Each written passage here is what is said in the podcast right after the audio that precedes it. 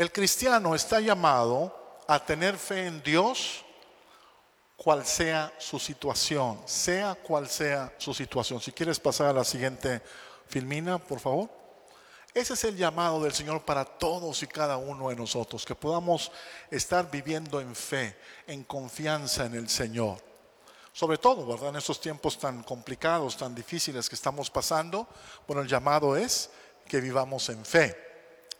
Sin embargo, tener fe en Jesucristo no es algo que recibimos de automático o desde el momento en que recibimos a Cristo en nuestro corazón, ya la fe ya está integrada y, que es como si fuera el tipo un switch ahí que siempre va a estar ahí. Tenemos que trabajar la fe. Eh, eh, es como un músculo, es como el músculo de un cuerpo humano. Este, si no lo utilizamos, se atrofia, Entonces es muy importante que cada uno de nosotros estemos ejercitando la fe, ¿verdad? Muchas veces dejamos de creer en Dios por diferentes motivos. Por esa razón es importante que estemos revisando nuestro corazón.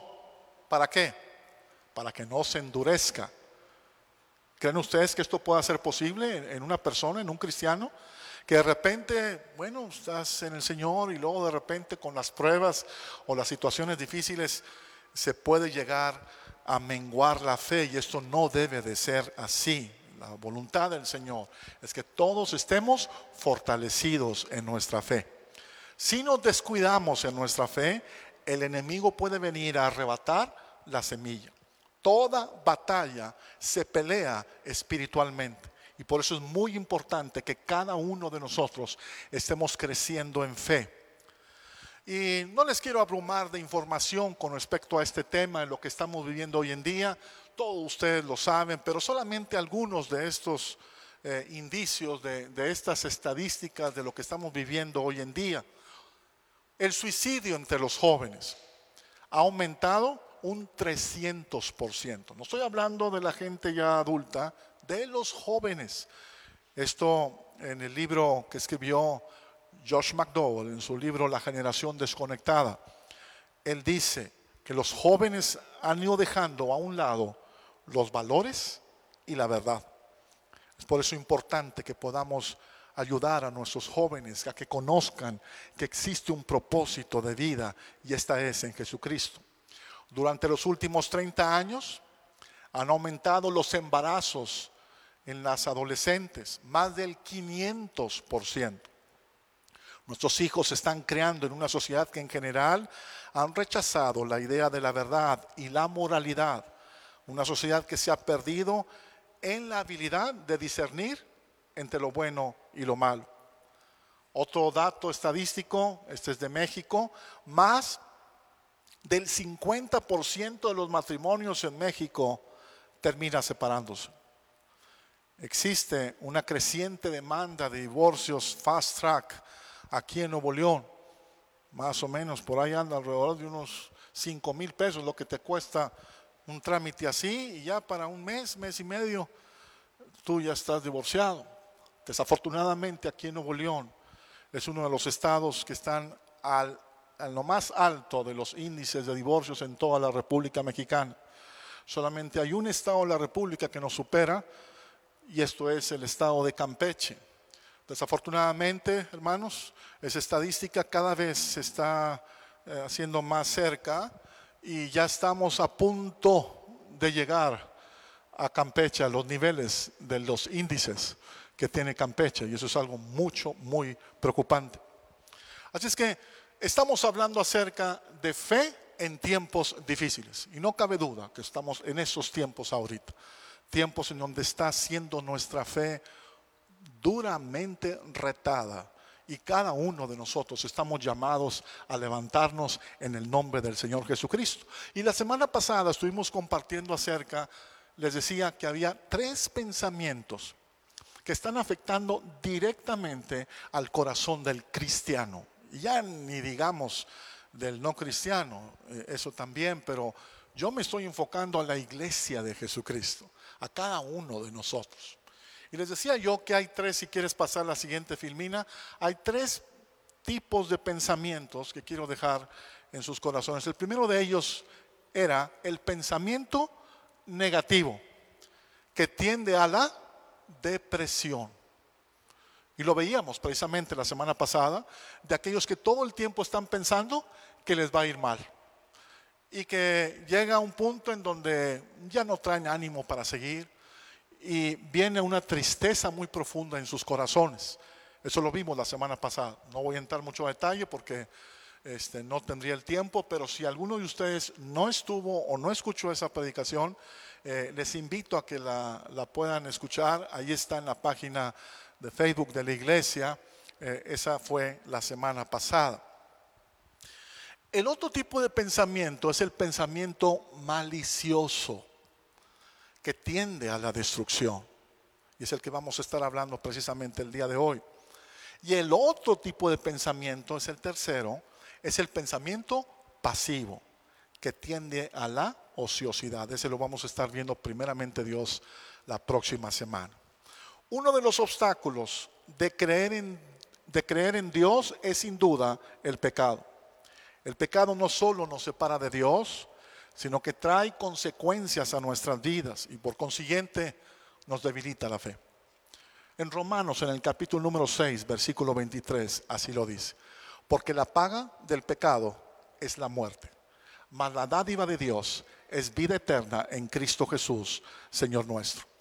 Y la Biblia lo dice, aquí que no se ha cortado la mano de Jehová para salvar, ni se ha grabado su oído para oír, pero vuestras iniquidades han hecho división entre vosotros y vuestro Dios, y vuestros pecados han hecho ocultar de vosotros su rostro para no oír. Entonces, ¿qué es la malicia? ¿Qué es que tengamos un pensamiento malicioso? ¿Verdad? Es pensar las cosas con mala intención para la satisfacción nuestra en lo personal de la carne. Y esto es algo, obviamente, que no glorifica al Señor.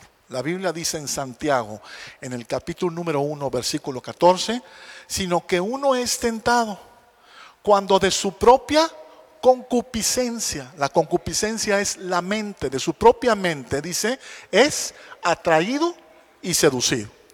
Dice la palabra de Dios en Proverbios también en el capítulo número 22, espinas y trampas hay en la senda de los impíos, pero el que cuida su vida se aleja de ellas.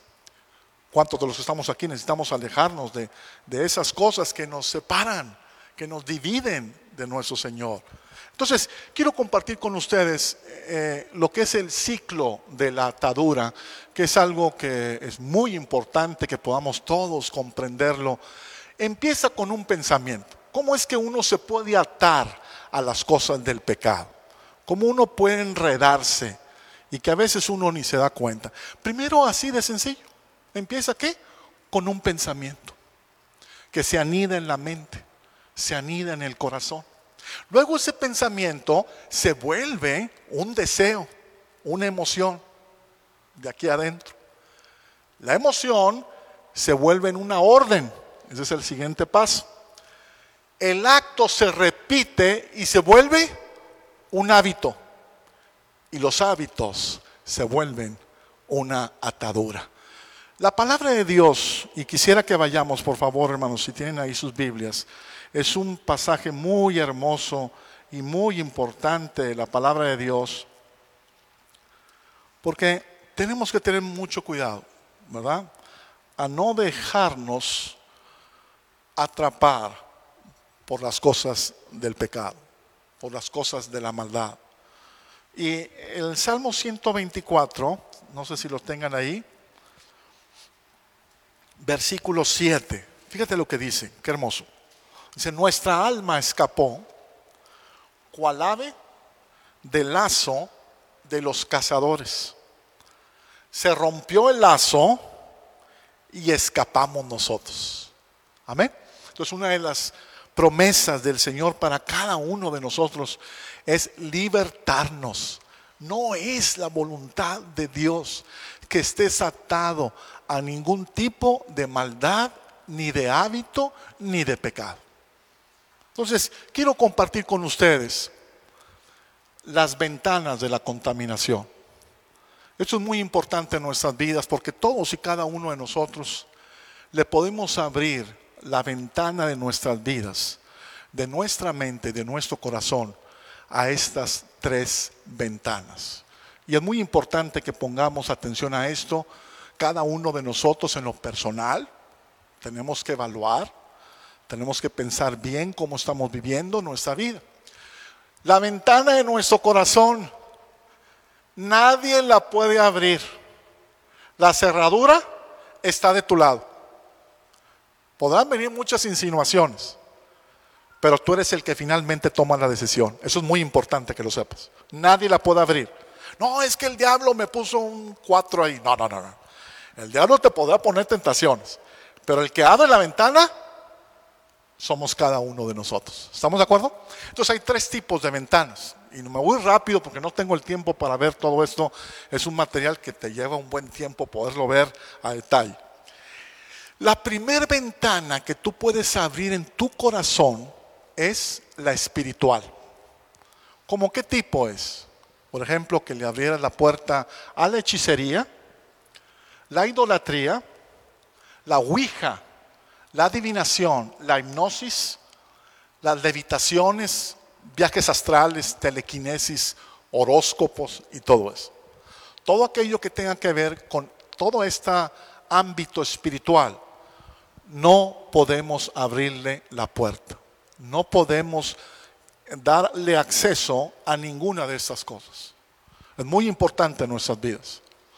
¿Se acuerdan ustedes de ese pasaje? Está en 1 Samuel, capítulo número 16, versículo 23. Ahí habla precisamente del rey Saúl. Y el rey Saúl, a él se, se desesperó porque él pedía consulta de parte del Señor y ni los profetas ni Dios directamente le hablaba. Al punto que se desesperó y fue y consultó a una divina y consultándola, ahí desagradó a los ojos del Señor. A partir de ahí, la vida de Saúl se vino para abajo. Nosotros no podemos estar consultando eh, todas estas cosas, ni con adivinos, ni con hechiceras, ni eh, eh, consultando el que lee la mano, todas esas cosas. No podemos abrirle la ventana. Al abrirla, nosotros le estaríamos dando apertura a las cosas de las tinieblas. ¿Estamos bien hasta ahí? ¿Estamos bien hasta ahí? El segundo de ellos es la ventana de lo moral. Y este tiene que ver con adulterio, fornicación, inmundicia, lascivia, envidias, homicidios, borracheras, orgías, robo, mentira, orgullo, glotonería, drogas, etc. Ahí ustedes mencionan, la lista es exhaustiva. Esta ventana, obviamente es una ventana que tampoco podemos abrir, de ninguna de estas cosas. Al abrirla, nosotros le estaríamos dando acceso a cosas que nos van a afectar en nuestra vida y en nuestro corazón. Y dando un ejemplo, ese está en segundo de Samuel, capítulo número 11, versículos del 1 al 5. Ahí habla precisamente de la vida de David. ¿Recuerdan ustedes qué fue lo que le sucedió a David? Dice la Biblia que era el tiempo en que los reyes iban a la guerra, pero David se le hizo fácil quedarse en el palacio. Y estando en el terrado del palacio, ahí dice que él vio una mujer muy hermosa que se estaba bañando. La manda a llamar y eh, tiene relaciones con ella. Y no nada más eso, sino que también manda matar al esposo de esta mujer, eh, que era Urias. Dice la Biblia, déjenme leerles este versículo, el 27, lo que dice de cómo fue que el Señor se sintió al haber visto esto que hizo David. Dice, y pasado el luto, envió David y la trajo a su casa. Y fue ella su mujer. Y le dio a luz un hijo. Pero fíjate lo que dice. Mas esto que David había hecho fue desagradable ante los ojos de Jehová. Qué triste. Es uno de los versículos más tristes en toda la Biblia. Porque si había alguien, si había un rey que había vivido todo el tiempo una vida de victoria tras victoria, era David. Y el que haya desagradado los ojos de Dios, eso fue algo muy duro, ¿verdad? Tuvo que mandar al profeta Natán, ¿se acuerdan? Y Natán le habla la palabra del Señor y David, gracias a Dios, él se arrepiente. Pero la vida de David ya no fue la misma. No tengo el tiempo ahorita para ver ese tema. Entonces, la pregunta en esta mañana, ¿vamos bien hasta aquí, hermanos? La pregunta es, ¿puede, escuchen bien esta pregunta, ¿puede un cristiano salir de una situación de pecado en su vida? ¿Se puede ser una persona o puede uno aspirar a ser una persona diferente? ¿Es posible vencer el pecado? Hay un dicho que yo creo que todos no sabemos, ¿verdad? Un dicho mal dicho, un dicho popular que yo en lo personal no lo creo. No sé ustedes, pero yo en lo personal no lo creo. Que dice, chango viejo no aprende maroma nueva. ¿Sí lo habían escuchado? ¿Verdad? Yo no lo creo. Yo creo que Dios, escúchame bien lo que voy a decir. Dios es un Dios poderoso, como lo cantábamos hace un momento. Él es omnipotente. Él puede cambiar y transformar la vida de cualquier persona que habita esta tierra. No importa lo que vivió, no importa lo que ha experimentado, Dios puede cambiarlo. Cualquier persona que sea, es decir, no hay un corazón en esta tierra que sea tan duro que Dios no pueda suavizar. ¿Verdad? Entonces, es muy importante en nuestras vidas que sepamos que Dios quiere alcanzar la vida de todas las personas. Dice la Biblia en Jeremías capítulo número 15, versículo 19, por tanto, así dijo Jehová, si te convirtiereis, yo te restauraré. ¿Te fijas? Y delante de mí estarás. Y si entresacares lo precioso de lo vil, serás como mi boca. Conviértanse ellos a ti y tú no te conviertas a ellos. ¿Cómo es que Dios te puede restaurar? Te tienes que convertir. Tienes que cambiar. Escucha bien esto que voy a decir. Somos, tú y yo, el resultado de lo que aprendemos y practicamos a diario. Lo que tú aprendes y lo que tú practicas a diario, eso eres tú. Aunque hay cosas que no nos damos cuenta, tenemos prácticas que son inapropiadas y que nadie nos ha dicho a lo mejor que están mal. Lo malo es que seguimos practicándolas y eso nos aleja más y más de nuestro Dios. Necesitamos evaluar nuestras propias acciones cada día y saber qué cosas están bien y qué cosas no.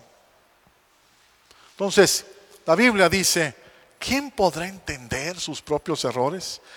Líbrame de los que me son ocultos. Preserva también a tu siervo de las soberbias, que no se enseñoreen de mí.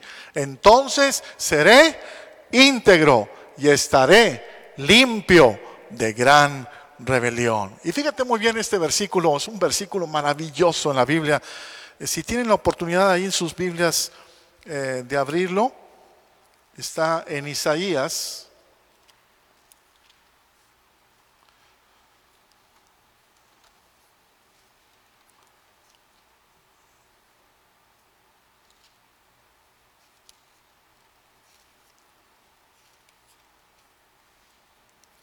Isaías capítulo número 1, versículo 16. Isaías capítulo número 1 es muy importante estos versículos que voy a leer. Mucho, muy importante. Es más, Si de todo lo que he dicho se les queda esto que voy a decir ahorita, uff, valió la pena haber venido. ¿Sí? Dice así la palabra del Señor, lavaos, si les dije la cita bien, ¿verdad? Isaías 1, 16 y 17.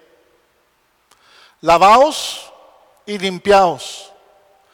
Quitad la iniquidad de vuestras obras de delante de mis ojos. Dejad de hacer lo malo. Aprended a hacer el bien. Buscad el juicio. Restituid al agraviado. Haced justicia al huérfano. Amparad a la viuda. Venid luego, dice Jehová, y estemos a cuenta. Si vuestros pecados fueren como la grana, como la nieve serán emblanquecidos. Si fueren rojos como el carmesí, vendrán a ser como blanca lana. Entonces aquí, ¿qué es lo que nos enseña este pasaje? Lo que nos enseña para, escúchalo bien, para tu liberación, para nuestra liberación, se necesitan de dos cosas. Número uno, dejar de hacer lo malo. Y número dos, aprender a hacer el bien. Yo no sé cuántos de ustedes han encontrado difícil dejar de hacer lo malo. Eh, a lo mejor de algún hábito, algún vicio a lo mejor. ¿Cuántos lo han encontrado difícil? ¿O nomás he sido yo? Yo creo que todos, ¿verdad? ¿Qué será más difícil? ¿Dejar de hacer lo malo? ¿O aprender a hacer el bien? ¿Saben que una de las cosas que estamos haciendo aquí en el centro de consejería es porque vienen gente con muchas necesidades y vienen a, pedir ayuda? Bueno, yo, fíjense, ¿saben qué es lo que yo les pido? no es solamente que dejen de hacer lo malo. Eso está bien, qué bueno, pero no es suficiente. Tienen que aprender a? A hacer el bien. Entonces lo que yo hago, a veces cuando vienen jovencitos, hoy yo estoy muy contento porque hoy sucedió, ¿verdad? Que uno de esos jóvenes que estamos ministrando aquí en el centro de consejería, yo, yo le dije a sus papás, yo voy a atender a su hijo pero con una condición, les dije. Lo voy a atender siempre y cuando ustedes estén dispuestos a venir a la iglesia el domingo. ¿Por qué? Les dije. Porque yo creo que también ustedes como, como papás le echen ganas, no nada más sea su hijo. Él trae ahí unas situaciones que no tiene caso entrar a detalle. Eso fue la semana pasada. Hoy en el culto de las 10, aquí estaban los papás. Y al final del culto se acercaron conmigo y me dijeron, pastor, muchas gracias por la palabra que nos hacía tanta falta. Y wow, Señor, gracias, Padre. ¿Por qué? Porque no es suficiente nada más que dejar de hacer lo malo. Sino hay que aprender a qué? hacer el bien. ¿Por qué? Porque una persona, por dar un ejemplo, ¿verdad? Que quieres dejar las drogas o el alcohol, ¿qué te queda aquí adentro? Un vacío, ¿verdad? Pues te quitaron lo que te mantenía ahí. ¿Sí me explico? Lo tienes que llenar con algo. ¿Y con qué lo vas a llenar? Pues con nuestro Señor Jesucristo. Es la manera. ¿Sí me estoy explicando? Entonces, lo que estamos haciendo ahora aquí en el centro de consejería, eso es. Y por cierto, déjenme decirles, no les había comentado, y es una noticia que me llena de mucha alegría decirlo. Ya los varones de la iglesia ya lo saben. Pero que gracias a Dios, en una reunión de pastores que tuvimos, nos invitaron al Museo Metropolitano y ahí presentamos eh, el trabajo que estamos haciendo del Centro de Consejería Familiar. Y bendito el Señor, ¿verdad? El secretario de Desarrollo Urbano de Monterrey me dijo así, Cuando le dije del proyecto que estábamos haciendo, dice, eso es lo que necesita el alcalde, es lo que anda buscando. Porque ya no, así lo dijo con estas palabras, ya no sabemos qué hacer. Entonces vamos a tener una cita próxima, ahí les pido sus oraciones. Estamos preparando el material que vamos a llevar ahí con el desarrollo, la persona de desarrollo social, porque quieren implementar este proyecto eh, de manera formal y vincular. Nomás imagínense ustedes la cantidad de gente que no nos llegará ahí en el municipio, ¿verdad? Con tantos problemas. ¿Quién los atiende? ¿Qué les dicen? Esto a saber qué les dirán. ¿Se me estoy explicando? Entonces es algo que, gracias a Dios, Dios está abriendo puertas. ¿Le das gracias a Dios por ello? Entonces es muy importante en nuestras vidas, si queremos nosotros salir de las situaciones eh, de la malicia, del pecado, necesitamos estas dos cosas, que no se les olvide. Dejar de hacer lo malo y qué?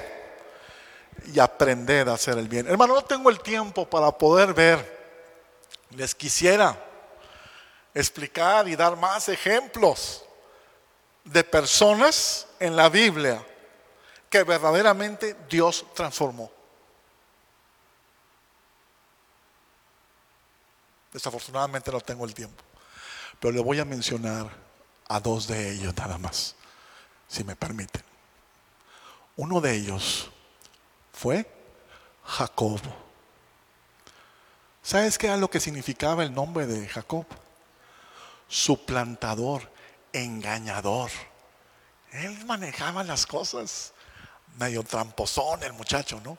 Hasta que el Señor un día tuvo un encuentro con él y le dijo a Jacob, ya no más Jacob, desde ahora tu nombre va a ser Israel. Y Dios transformó el corazón de Jacob al punto que estuvo dispuesto a perdonar a Esaú, su hermano. Qué hermosa historia. Si tienen oportunidad de leerla en Génesis, ahí está. Otro ejemplo, de personas, ¿qué estoy hablando? Personas que sí son transformadas por el poder de Dios. Para que no digamos, no, no, no, es que yo no puedo. Yo ya soy chango viejo. Ya no aprendo maroma nueva. Claro que sí.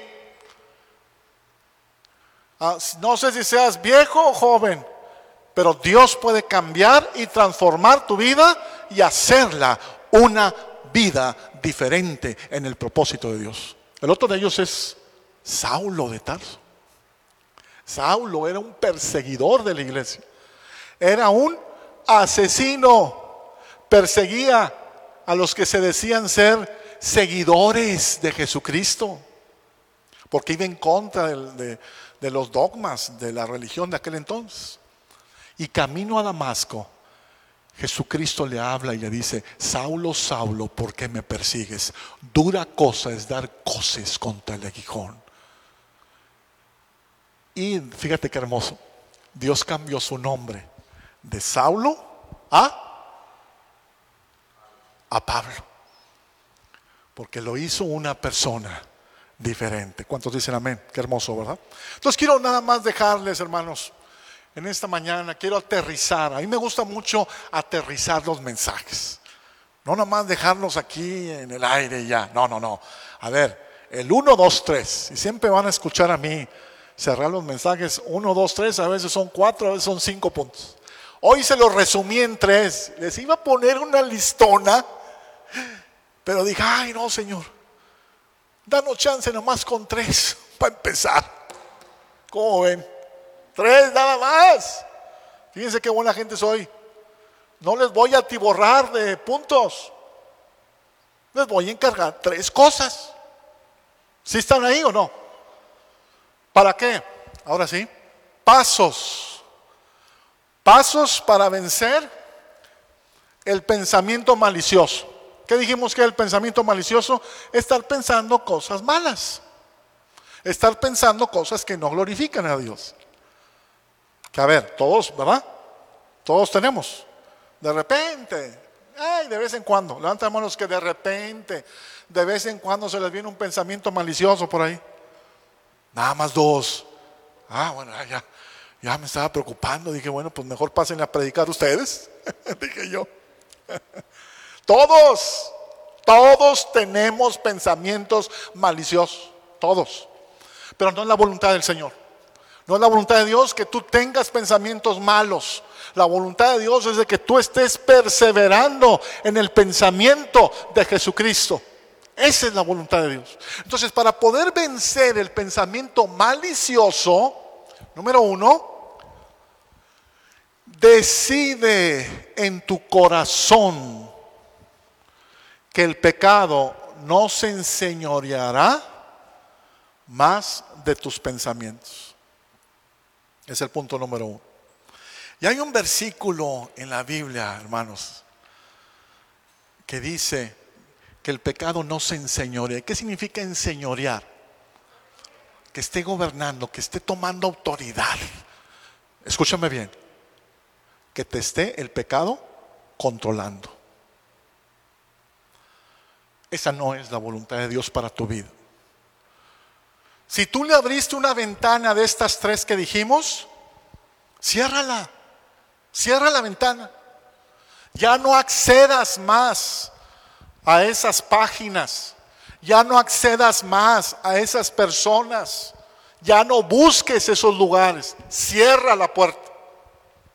Pero también en tu corazón no dejes que el pecado se enseñoree de ti que te esté controlando, no lo dejes. Es decir, si en algún momento en tu vida llegas a caer, que esta no debe de ser la norma del cristiano, ¿verdad? Pide perdón al Señor. A ver, di conmigo, Señor, perdóname. Dilo más fuerte, Señor, perdóname. Dilo una vez más, Señor, perdóname. Esa oración puede salvar tu vida, hermano. De veras, créeme. A lo mejor algunos están aquí dirán, ay hermano, qué mensaje tan simple. Pues sí. pero es simple, a lo mejor sí, pero muy poderoso. Porque el pecado no debe de enseñorearse de ti. El pecado no es tu Señor. Bueno, sí, ¿verdad? Todos pecamos, dice la Biblia. Romanos 23. Pero no debe de ser la norma. Ok, si me llegué a, llegué a cometer un pecado, luego, luego, ¿qué? Me arrepiento y le pido perdón al Señor. Señor, perdóname por este pecado. ¿Sí me estoy explicando? Entonces, el primero de ellos es decidir Espero que nunca se te olvide, hermano. Decide en tu corazón que el pecado no va a ser el Señor de tu vida, sino nuestro Señor Jesucristo. ¿Cuántos dicen amén? ¿Sí están de acuerdo con este punto? Muy bien. Número dos, es muy importante. Este es muy importante. Si tú quieres salir del pecado, si ya no quieres vivir más siendo subyugado, esclavo del pecado, esto es muy importante. Dilo conmigo, estar dispuesto a qué? Aprender. ¿Qué significa aprender?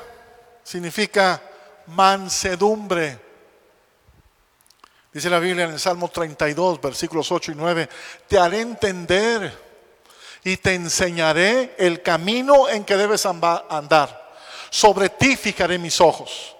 No seas como el caballo, ni como el mulo, sin entendimiento, que han de ser sujetados con cabestro y con freno, porque si no, no se acercan a ti. Amén. Entonces es muy importante en nuestras vidas que la mansedumbre. ¿Qué es la mansedumbre? Escucha bien. Es la habilidad de permitir a otros enseñarme y que sean mis mentores con la intención de crecer y ser mejor persona. ¿Cuántos de los estamos aquí estamos dispuestos a ser enseñados o enseñables? Eso es mansedumbre. Yo, por ejemplo, yo le he pedido al hermano Enrique Cepeda, ustedes lo conocen, él ya ha predicado aquí, le he pedido que cada vez que Él venga aquí a, a México, a Monterrey, Él vive en Estados Unidos, que cada vez que Él venga, ya de ley, es vernos. Él nada más me va a decir el día, la hora, el lugar siempre tenemos el mismo, es en el Tox de Galerías. Ahí siempre estamos. Ya ni preguntamos en dónde, ahí ya sabemos que va a ser ahí. Y en ese día yo me retroalimento con Él. Es ser enseñable. ¿Cuál es uno de los problemas de muchos cristianos hoy en día? Muchos cristianos piensan que lo saben todo o que tienen todo lo, lo suficiente, que no necesitan de ayuda de nadie. Pero eso no es así. Tú y yo estamos o debemos de vivir en mansedumbre todo el tiempo. ¿Sí estamos de acuerdo con eso? Y el último punto que yo espero que te lo lleves a tu corazón, en tu corazón es el tercero pedirle ayuda al bendito Espíritu Santo. Muy importante. ¿Quién es el Espíritu Santo? El Espíritu Santo es la presencia de Dios aquí en la tierra. Es la tercera persona de la Trinidad. Es tu mejor amigo, tu mejor compañero. Y que te va a acompañar, escúchame bien, a donde quiera que tú vas, el Espíritu Santo va contigo. Si de repente agarras monte, ojalá y que no suceda, y vas a un lugar que no debes de ir, ¿te acompañará el Espíritu Santo? ¿Va contigo el Espíritu Santo ahí, ese lugar de, de muerte? ¿Te acompaña?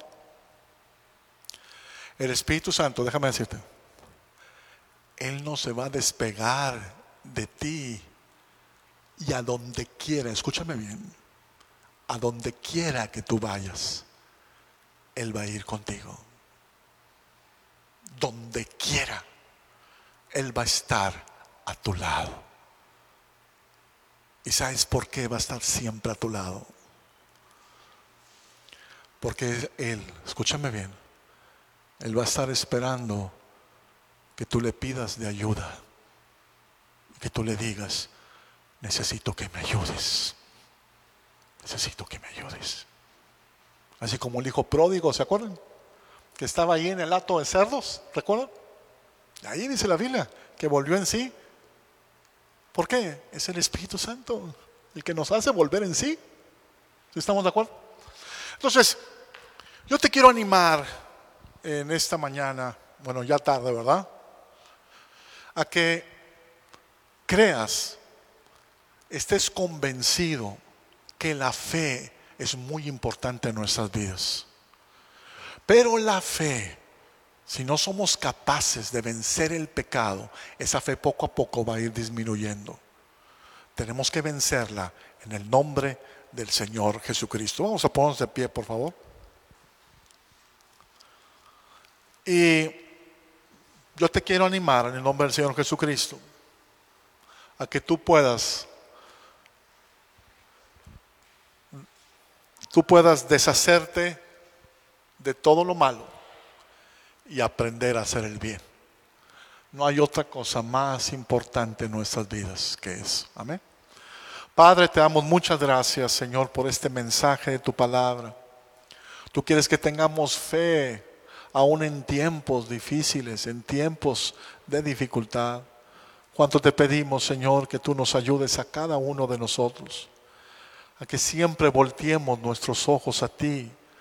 Tú eres quien nos ayuda en nuestra debilidad. Y aún, Señor, cuando a veces perdemos o no, no estamos fortalecidos en fe, Tú siempre nos ayudas en todo momento. Padre, yo bendigo a cada uno de mis hermanos, los que están aquí en este auditorio, como aquellos que nos están viendo por Facebook también. Yo los bendigo en el nombre de Jesucristo y te pido que esta palabra que se ha hablado germine y produzca el fruto que tú quieres, Señor, para tu gloria y para tu honra. Yo bendigo a cada uno de mis hermanos esta mañana. Los bendigo en el nombre de Cristo Jesús.